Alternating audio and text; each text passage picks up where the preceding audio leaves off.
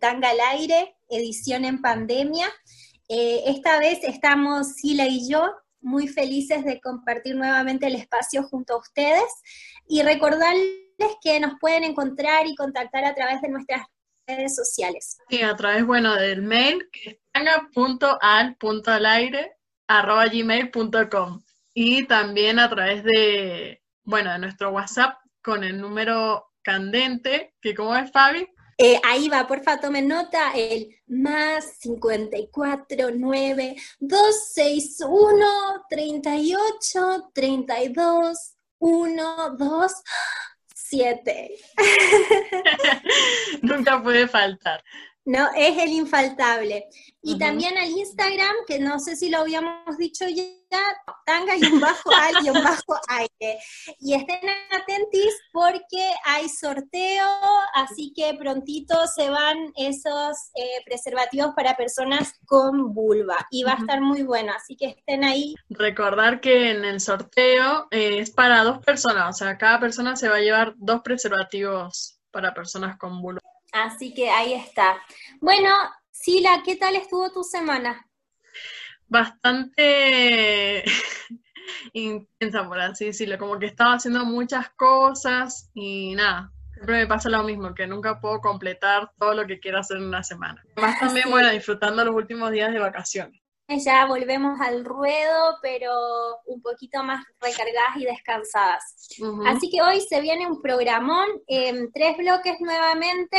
En el primero vamos a estar charlando sobre Estado y justicia patriarcal, un segundo bloque de actualidad y novedades y un tercer bloque muy zarpado donde vamos a estar entrevistando a Magalí Pizarro, quien es bruja, feminista militante y también participa del área eh, mujeres de la UNCUYO para estar charlando sobre ley Micaela. Me parece que, es importante en esto de hablar de Estado y justicia que podamos comprender un poco estos conceptos para quienes nos escuchan y se preguntan, bueno, en definitiva, ¿qué es Estado? Eh, lo podemos entender como un concepto político que refiere a una forma de organización social de alguna manera establece o cuenta con instituciones soberanas que regulan la vida de una comunidad de personas en el marco de un territorio nacional.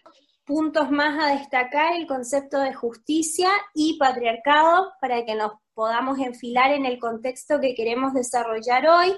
Eh, sí, la justicia, para quienes se preguntan qué sería. Bueno, la justicia es la cualidad de lo justo, digamos. O ser justo y como esto de también lo ético, que también entra mucho. Y administrar la justicia consiste esencialmente en declarar lo que es justo en el caso concreto sometido al tribunal. Y dentro de la justicia, también a su vez se puede clasificar de dos, eh, de califica, eh, perdón, distributiva cuando se aspira a repartir entre las personas los bienes, por ejemplo. Y también se dice que es conmutativa para designar la que vale por una igualdad aritmética en los intercambios. También otra de las definiciones que es importante decir es lo del patriarcado, que va muy de la mano también con esto de la justicia y el Estado, que es el sistema político que institucionaliza la superioridad, sexista de los varones, digamos, sobre las mujeres, y no solamente sobre las mujeres, sino también sobre las niñas, constituyendo así aquella estructura que opera como mecanismo de dominación ejercido, bueno, sobre ellas, basándose en una fundamentación biologicista. Y esta ideología, por un lado, se construye tomando las diferencias biológicas, principalmente, digamos, entre lo que son los hombres y las mujeres, como inherentes y naturales, como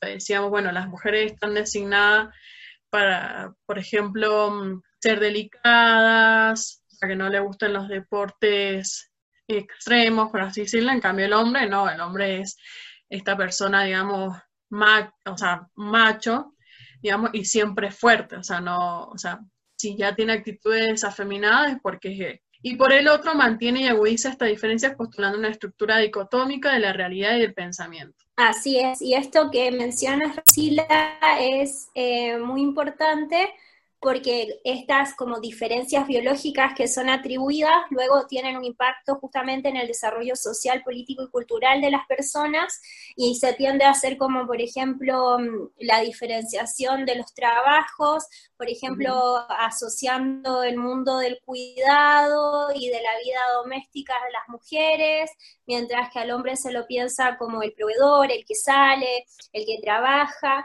Entonces después pasa todo este tema como muy interesante de qué pasa con el trabajo doméstico, el trabajo no remunerado, y bueno, y, empiezan a haber una serie de, criterios que claramente van marcando em, discriminaciones y una brecha social muy marcada. Así que bueno, un poco con, estos conceptos, la idea es como hacer un resumen para poder ya entrar a la idea que mm, el Estado, según cómo se conforme y sus características, está bien es también cómo se van a impresionar como en particular el modo de organizarse. Entonces, también cómo un Estado se forme, es como pensar cómo se va a ver la población, es como que si el el Estado tuviera un foco y con este foco es capaz de mostrar a su población, pero también según este criterio es como que va a ser más relevante y a ese otro, digamos, sector lo va a dejar de alguna manera invisibilizado y esto de alguna manera lleva a que sus derechos no sean expresados y por lo tanto sean transgredidos y no sean tomadas como personas ciudadanas, en definitiva. Sí, es verdad, Fabi, con todo esto que, vos decís. O sea, claramente el patriarcado, digamos, nos oprime desde muchas partes. Y por eso también entra esto, eh, bueno, lo que ha estado pasando en Chile, por ejemplo, de lo que vos nos has ido comentando, con esto de la ministra de, de Secretaría de, de Género. Si nos puedes comentar un poco. En definitiva, esto que dice Silas es cierto la extensión histórica que tiene el patriarcado es muy vasta, muy amplia y claramente se esboza como una institución de poder y de alguna manera se cuela como raíz en la base que configura los estados. Entonces el estado, por ende, se muestra patriarcal y así sus instituciones y organismos. Entonces, llegando un poco a este punto de qué pasa, por ejemplo, con el Ministerio de la Mujer y Género en Chile, eh, es un ministerio que responde a una raíz justamente patriarcal, hegemónica, y que en definitiva todo su accionar responde también a esa característica muy misógina y que es como muy como irrisorio y paradójico que un Ministerio de la Mujer y Género, que ya vamos a estar hablando un poquito es esa categoría, eh, pueda ser misógino si en, en, lo que debiese ser es como justamente visibilizar la violencia de género, la violencia patriarcal Mm, y, estar como acompañando la lucha de las miles de mujeres, pero eh, vamos a ver por qué no, no lo es. Y, y, bueno, y es lamentable porque estos estados, al digamos esbozar su poder y a través de sus instituciones soberanas, empiezan a lamentablemente sistematizar la violencia patriarcal, entonces es una violencia que las mujeres tienen que vivir día a día y lo ven como configurado desde la dificultad, dificultad para acceder a sus derechos, por ejemplo, el derecho a poder abortar, el derecho a que tengan un salario equivalente al de un varón en un mismo puesto de trabajo, el derecho a poder eh, tener una vida sexual libre de violencias, el derecho a poder transitar por la calle sin agresiones ni acoso callejero, y además los miles de leyes y proyectos de ley que vienen escritos y esbozados con esta característica misógina y que de alguna manera se pueda perpetuar este sistema violento. Bueno, también con esto que vos decías, Fabi, entra la, o sea, la pregunta esto de que si porque están ligados a la justicia es necesario que tengan estudios de género. Porque como decíamos antes, la justicia es esto de lo justo y como vemos no siempre es así. Así es. Bueno, porque también tenemos que volver a esta idea, la, la, extensión que tiene el patriarcado y que también el origen de la justicia con el Estado y sus instituciones de poder toman al patriarcado como forma de organización. Entonces eso hace lamentablemente que todo su desarrollo como que absorba esa característica.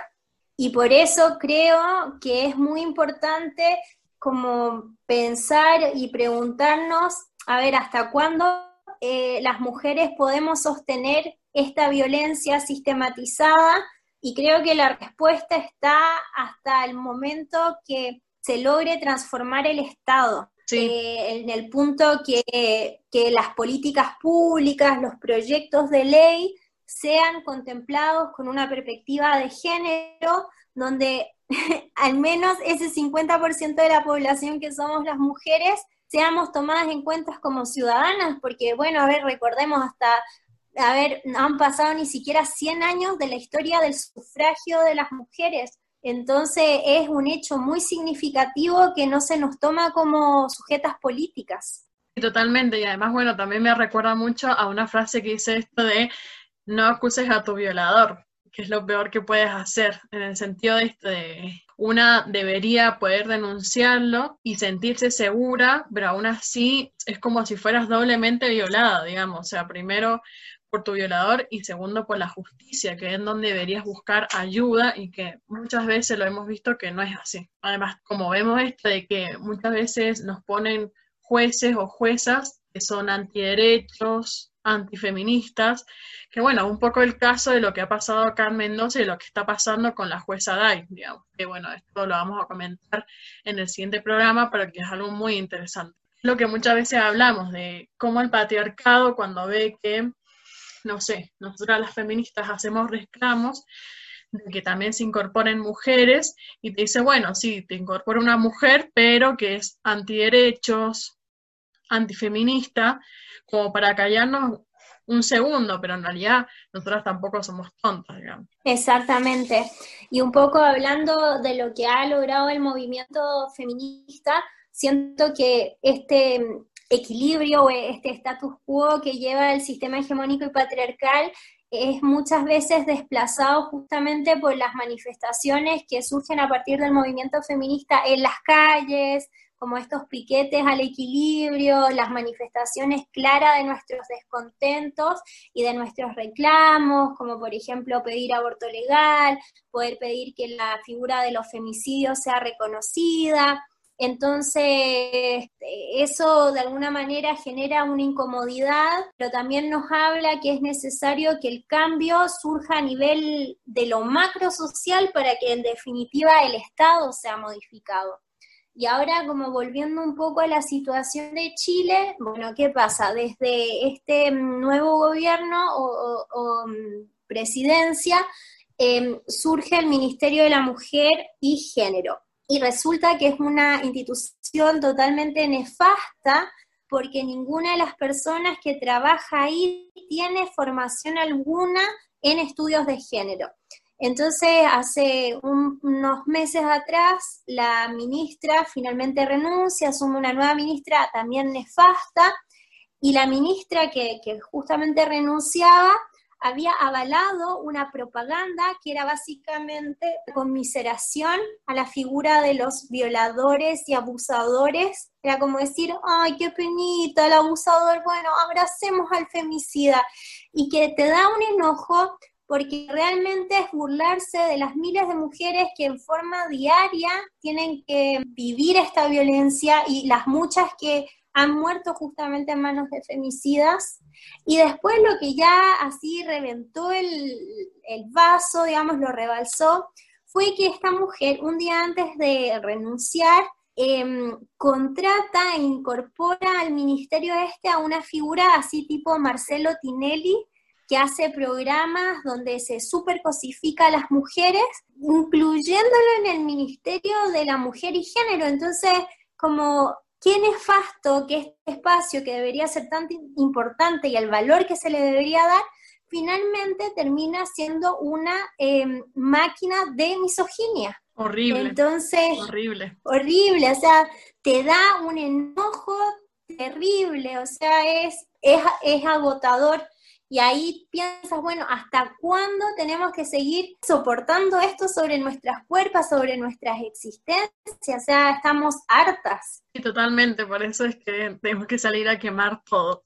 Sí, encima de esto creo que lo que más nos, nos embronca esto es sentirnos encerradas y no poder salir a quemarlo todo en realidad. Obviamente estoy segura que si tuviéramos la posibilidad o no estuviéramos con esta pandemia, ya ahora hemos hecho un montón un montón de marcas y convocatorias, como siempre se suele hacer. Así es. Así que bueno, la invitación es que mm, podamos seguir repensando y cuestionando las prácticas del Estado y de las políticas públicas, ahí agudizar el ojo y, y, mirarlo con nuestras lentes verde moradas, porque esto es algo que evidentemente va a seguir pero también está en nuestras manos poder cuestionarnos y cuando se pueda salir a la calle y gritar con todo.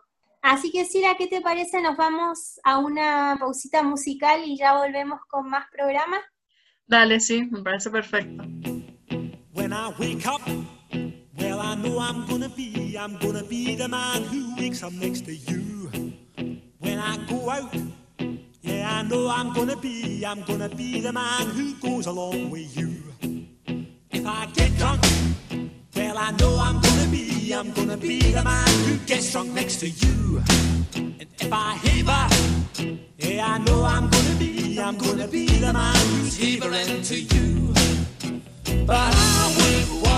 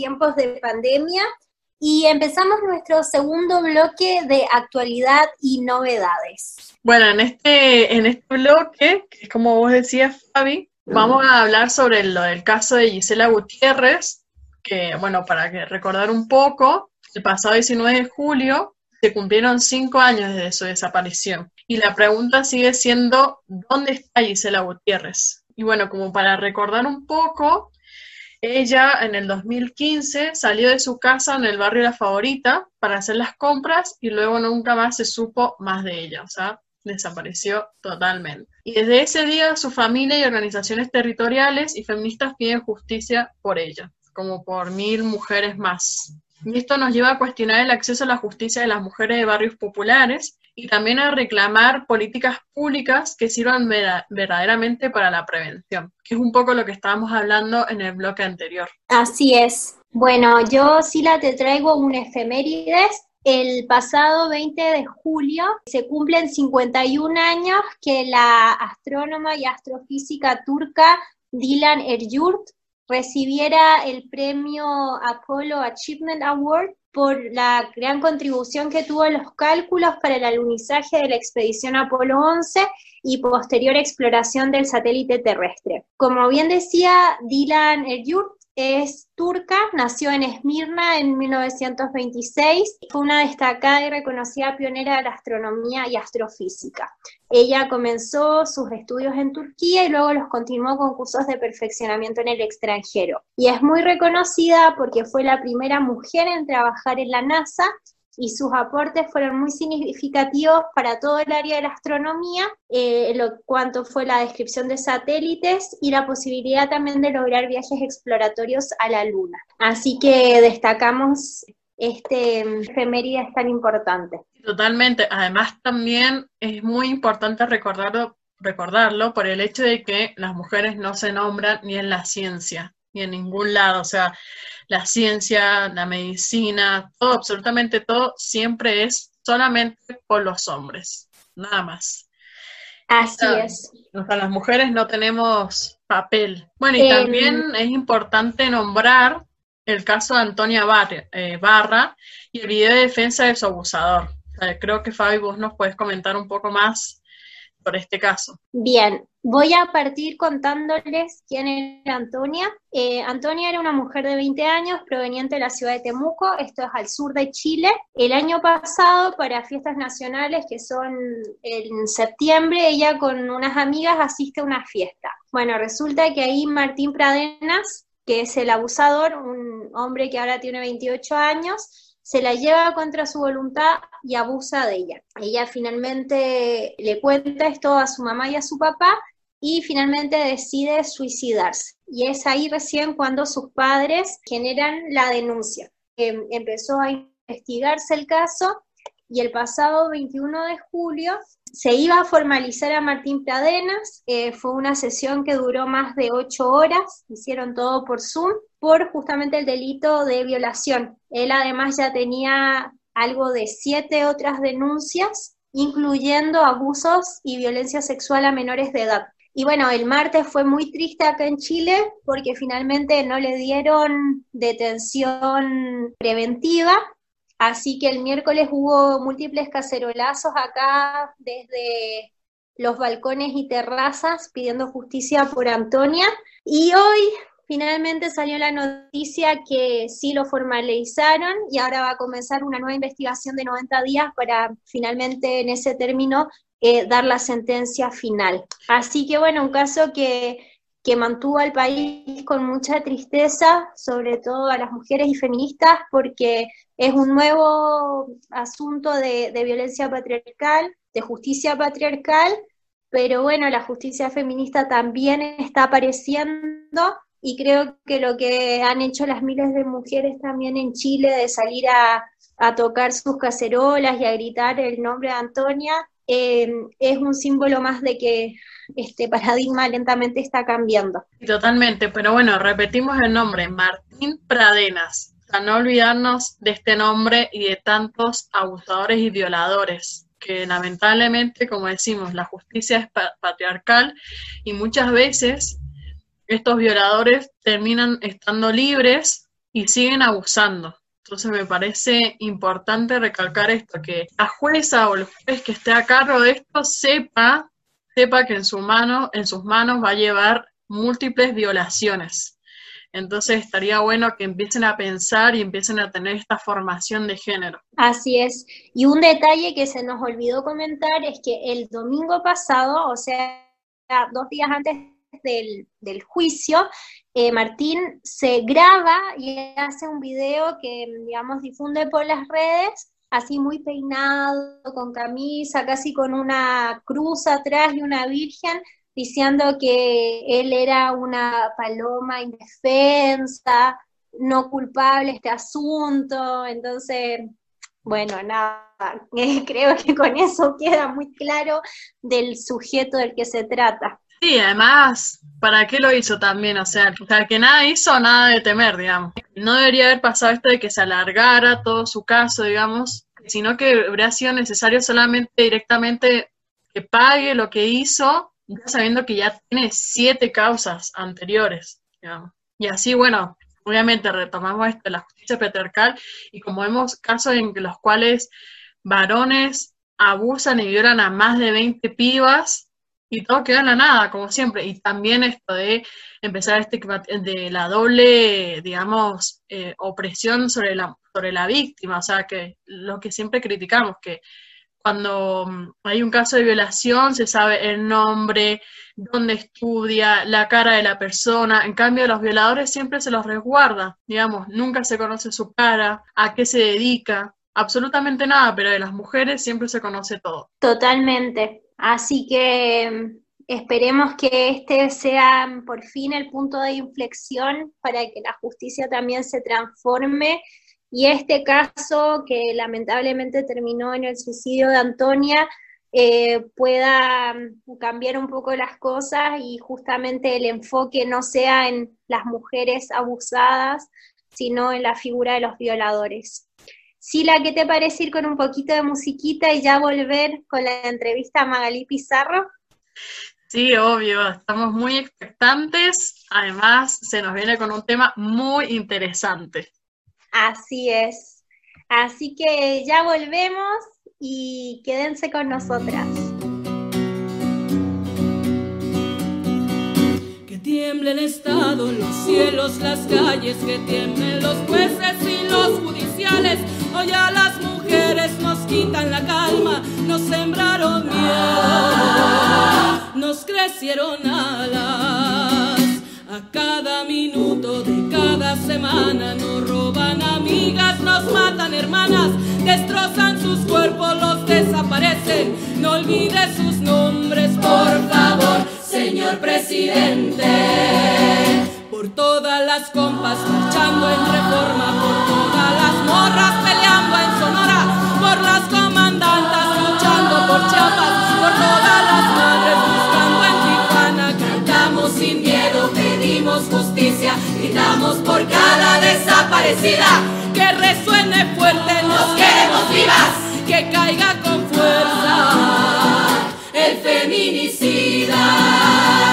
Yo todo lo incendio, yo todo lo rompo. Si un día algún fulano te apaga los ojos, ya nada me calla, ya todo me sobra. Si tocan a una, respondemos todas.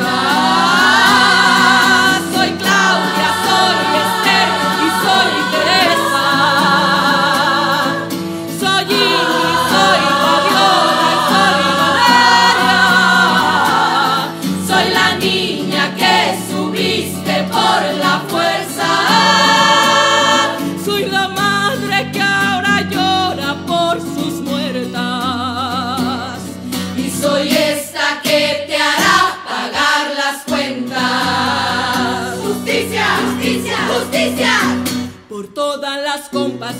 En reforma, por todas las morras peleando en Sonora, por las comandantas luchando por Chiapas, por todas las madres buscando en Tijuana. Cantamos sin miedo, pedimos justicia, gritamos por cada desaparecida.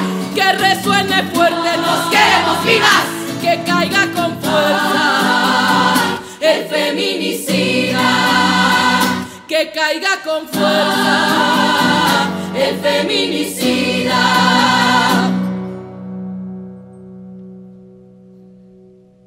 Y retiemble en sus centros la tierra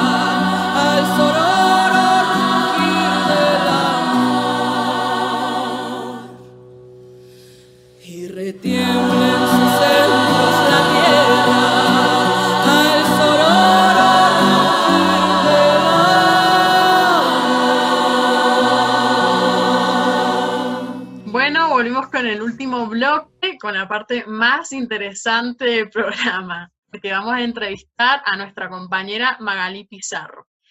Ella es bruja, feminista militante y además es integrante del programa Mujeres de la UNCUYO. Estar hablando un poco de lo que es la ley Micaela.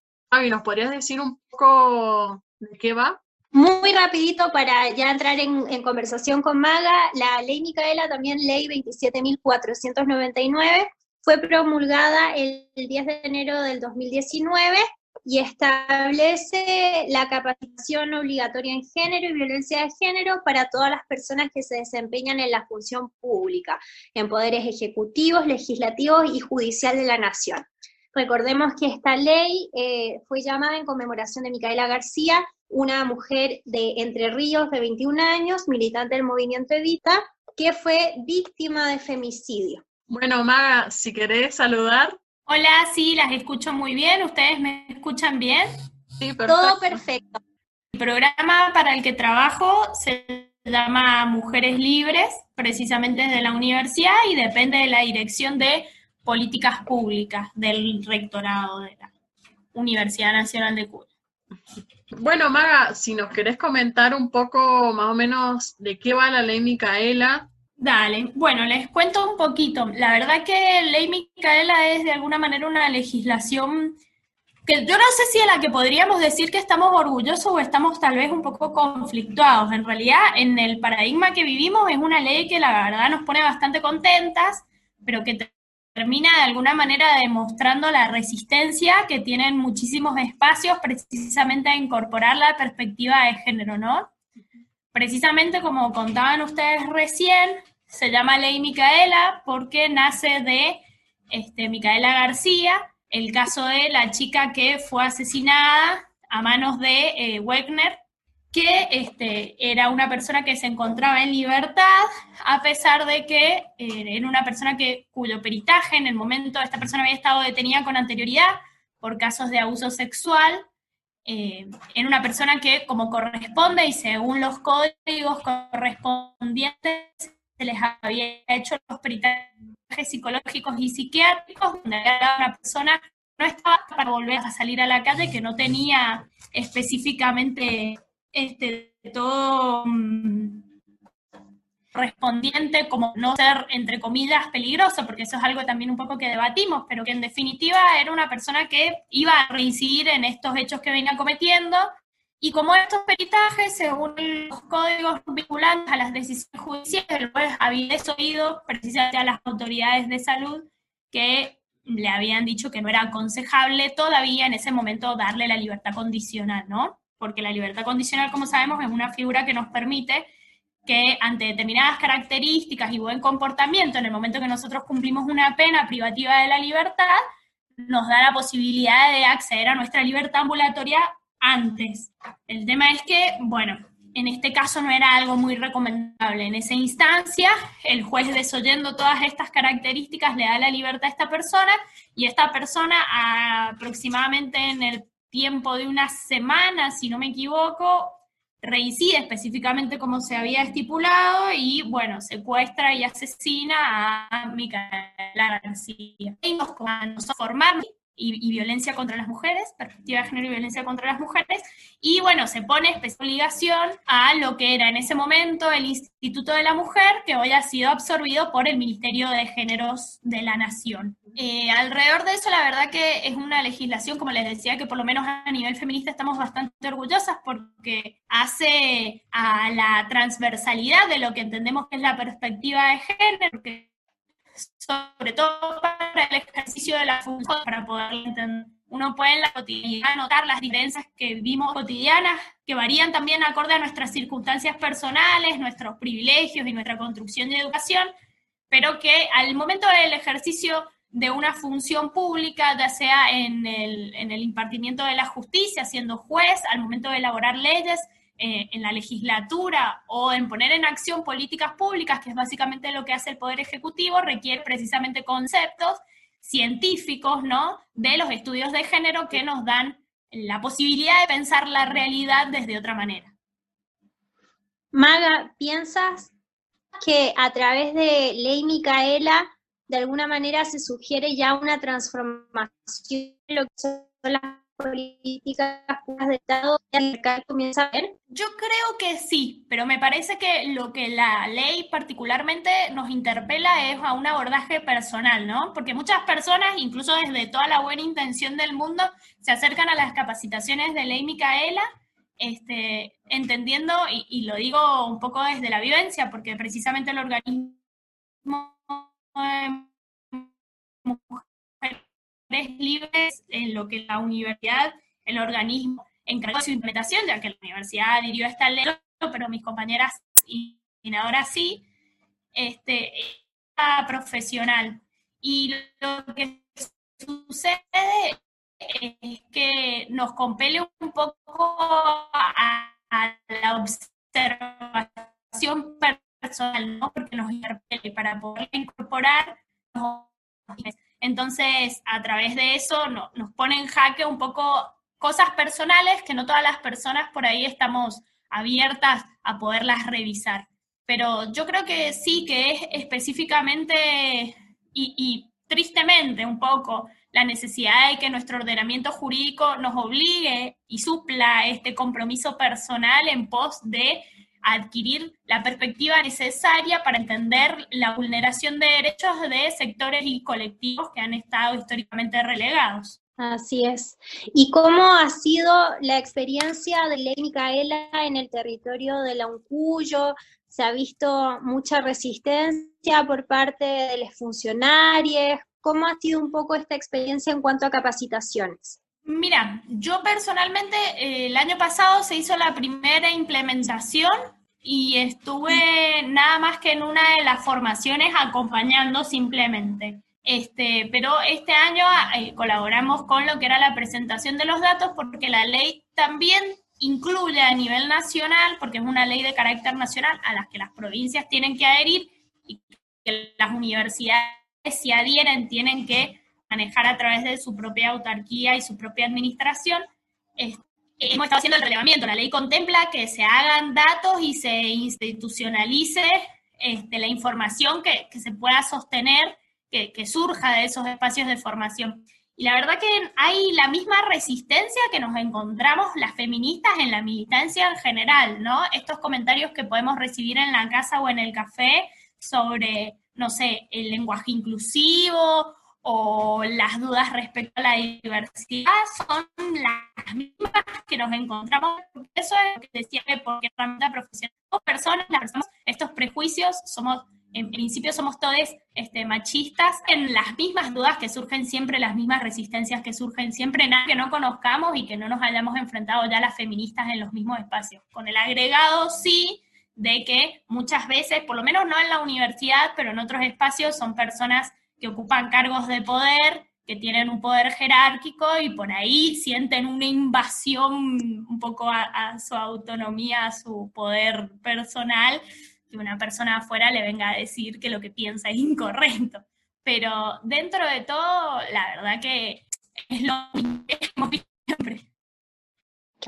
Y más temprano estábamos comentando un poco el caso de Chile con el ministerio que se tiene de la mujer y género, que de alguna manera viene a ser como una careta, porque finalmente tiene mm, como un, como que dice cumplir con, un, con una idea, pero al final termina este, produciendo más misoginia. ¿Qué piensas respecto a, esto, a la, la, presencia de un Ministerio de la Mujer y Género, en el caso de Argentina de géneros, o hace alguna diferencia o es necesario realmente una perspectiva de género transversal a todos los ministerios? Yo creo que un poco de todo, porque entendemos que el ministerio, el feminismo y la perspectiva de hacer trato de casos, eh, que en un, en un momento de decisión paradigmática, básicamente, que es lo que estamos viviendo, eh, determinemos un espacio específico con el objeto específico de precisamente poder transversalizar y lograr las políticas necesarias para incidir en los otros espacios. Entonces, por ahí podemos hacer una crítica de por qué este, y, diversas identidades requieren un espacio específico, siendo que es un lugar que el Estado que deberíamos poder ocupar todos.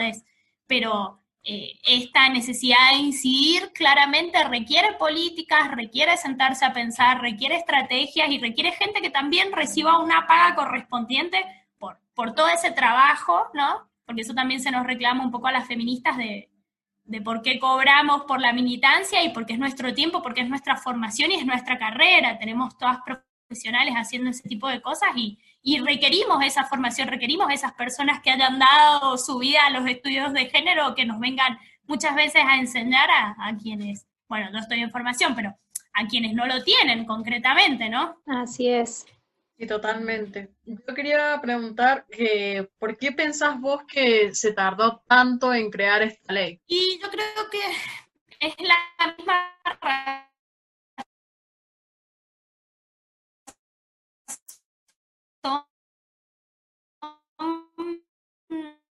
de que históricamente no tenían ni voz ni voto, ¿no? Entonces responde más que nada a esos procesos. Eh, el 2015 claramente con el Ni Una Menos dio lugar a un montón de discusiones que estaban solapadas. Eh, yo en ese momento empezaba a militar, afortunadamente en esa marcha estuve, estuve con los espacios que, en los que hoy participo, que son espacios políticos, y como hablábamos ayer con una de nuestras compañeras, éramos muchísimas menos, y la masividad y la llegada y el alcance y la posibilidad de discutir esto fuera de los espacios endodémicos, porque no hay que olvidarnos tampoco que, a nosotras es, es, muy fácil tener estas conversaciones, pero esta información y estas herramientas que tenemos eh, no, no es sencillo, no es, no es, no es fácil. Entonces, nada, toma los tiempos incidir en, en espacios que, que, vienen históricamente siendo eh, misóginos, históricamente ni, ni, hecho por mujeres, ni hecho para mujeres, como dice Silvina Fuso, que la quiero un montón. bueno, y otra preguntita es, ¿cambiarías vos en la aplicación de la ley, o sea, en general? La verdad que la ley, dentro de todo, todavía es bastante nueva como para poder hacerle críticas y es ahora que a través del nuevo ministerio se está haciendo la implementación. Es lógico que las leyes nuevas o que recién toman repercusión, luego vayamos viendo que al momento de su ejecución tenemos algunas dificultades, pero eso se suele suplir precisamente desde la reglamentación. Eh, yo no sé, como recién hablaba con Valentina Díaz, que es la coordinadora del programa de Mujeres Libres, una gran compañera, admiro muchísimo, eh, respecto de la gravedad que por ahí se hace en la, en la especificación de contenidos y que eso puede terminar favoreciéndonos si somos las feministas específicamente los que llenamos esos espacios, ¿no? ¿Qué entendemos por perspectiva de género y qué es lo que vemos cuando hablamos de violencia contra las mujeres? Claramente que es sumamente transformador, profundo y con, eh, entendiendo que estas leyes han, han sido para quedarse. Tenemos toda la intención de que luego no haya espacio donde no haya ninguna, siempre están en constante puja, que en ningún momento, de ninguna manera, esa ambigüedad puede ser, pueda ser utilizada para ir en contra precisamente de los avances que nosotras queremos generar alrededor de eso. Pero como les digo, la ley todavía es muy nueva, yo no sé si esa sea una crítica verdaderamente fundamentada, pero se podría llegar a charlar, me imagino. Sí, obvio. Además, es como vos decís, es bastante nueva, pero la verdad que es bastante interesante y pone un pie en esto de la formación de género. Digamos que creo que por lo menos desde nuestra experiencia en la facultad me parece que es muy, muy, muy, muy necesario. O sea, hemos visto un montón de casos de, de misoginia eh, y también esto, el rechazo a la ley, como lo que vos decías, cuando uno se empieza a meter siempre empiezan a aparecer esa gente que, que, te empieza a criticar y te empieza a decir, pero ¿por qué? O sea, yo no necesito esto. Y en realidad sí es muy necesario. Sí, tal cual. El problema es que, bueno, en mucho, eso también se viene trabajando y es una realidad. Eh, se incorporan contenidos con perspectiva de, de, género desde el momento en que hay demanda, de que haya concretamente en los espacios perspectiva de género y somos los espacios feministas y los espacios encargados de llevar adelante las políticas en diversidad sexual, quienes eh, usualmente son eh, las personas encargadas de llevar adelante y ser el nexo entre la sociedad y las instituciones con estos reclamos, ¿no? Es bueno y por eso es lindo y por eso es importante que las mujeres y, las identidades puedan, las identidades diversas no me gusta porque es como un concepto muy ambiguo, pero si me pongo a desglosar todo vamos a estar eternamente, así que pido disculpas si no tengo la, la precisión conceptual que me gustaría poder tender y que exige hablar estos temas, ¿no? Pero mm, que, que ocupemos de poder, es, es importante y es necesario que tengan esa, esa visión. La última pregunta que yo le tenía es, ¿cómo fue la aplicación de la ley en estas facultades que son tan de hombres, por así decirlo, como ingeniería, medicina, filosofía, en donde está el Opus Dei, por ejemplo, economía. Bueno, se ha capacitado hasta el momento aproximadamente, y no, recuerdo si es exacto, pero son algo de 11 unidades académicas, em, ingeniería y em, ingeniería y ciencias médicas, creo que sí se las capacitó y nada, así un poco, en realidad lo mismo de todo. Uno cree que que hay, como les digo, eh, estuve yo eh, en la parte ya del relevamiento y sistematización de datos, pero es un poco lo que había en todos lados. Lo único que varía un poco son los tópicos de discusión, ¿no? Y desde dónde se formulan las preguntas, porque no son las mismas inquietudes que tienen este, en el ámbito de la educación a las que surgen desde las ciencias médicas y tampoco son los argumentos para discutir los que surgen de ahí, ¿no? Estas preguntas vinculadas al, no sé, eh, el instinto maternal eh, y su anclaje biológico y este tipo de cosas, pero en realidad ha sido básicamente lo mismo, qué sé yo, a mí la verdad no, no notamos mucha diferencia entre unidad académica y unidad académica, porque como les digo, son las dudas cotidianas que tiene la gente. Eh, felizmente también encontramos cosas buenas, porque muchas personas por ahí que no tienen el acceso o que tienen acceso y tienen prejuicios, eh, pueden al momento de confrontar con lo que es de verdad la perspectiva de género y romper la idea de la ideología de género y esos conceptos que andan por ahí en las redes sociales o que se tergiversan intencionalmente de parte de algunos sectores, la gente se da cuenta claramente de, qué es lo que estamos hablando y empieza también a interiorizarlo para su vida personal y, y empieza a revisar en su vida eh, bastantes sectores. Sin ir más lejos, antes de que pudiéramos adherir a la ley Micaela, yo trabajaba en la coordinación de Derechos Humanos, Género y Cultura de la Secretaría de Bienestar y habíamos tenido una, habíamos llevado adelante un programa también de capacitaciones que era exclusivamente para la, la Secretaría de Bienestar, pero eh, en ese sí fui capacitadora yo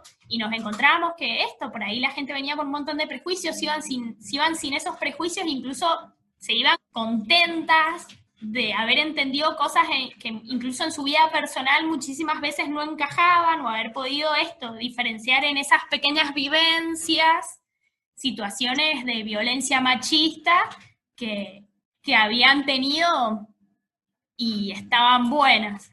Bueno, y lo último, eh, si tenés alguna anécdota, digamos, graciosa o no sé, hayas tenido con esto de la aplicación Ley Micaela o las capacitaciones. Mira, concretamente Ley Micaela, las anécdotas que tengo, más allá de la resistencia esta que les decía que era la, resistencia normal de todos los espacios, tengo sensaciones muy satisfactorias porque desde el mismo espacio también fue que surgió, eh, y, y si bien yo no participé eh, digamos, en, la redacción, pero por ejemplo, esta modificación que se hizo al estatuto de la universidad en materia de paridad y, mm, eh, bueno, la misma adhesión a la ley Micaela, la verdad uno siente la alegría de, conquistar espacios para poder llevar adelante más transformaciones, ¿no? Creo que eso no es algo menor, la idea de, de esto, de poder incidir, de ocupar lugares, de ir viendo y ir acompañando también los procesos feministas también, de personas que ocupan lugares de poder, sobre todo en mujeres, porque yo creo que nunca hay que comparar a, los varones y mujeres hablando todavía en esta lógica binaria, porque bueno, las diversidades todavía no acceden a los espacios de poder con la misma pluralidad que quisiéramos, pero eh, de ir viendo esto, la transformación de muchísimas mujeres que van en espacios de poder, que van haciendo los procesos feministas y que las, las empiezan a interiorizar y la verdad que es hermoso, es hermoso ver cómo con quien discutías antes sobre situaciones machistas, sobre discusiones fuertes de otras temáticas, hoy te acompañan y, van con vos, eh, la verdad que es, bellísimo y a mí me da una satisfacción inmensa.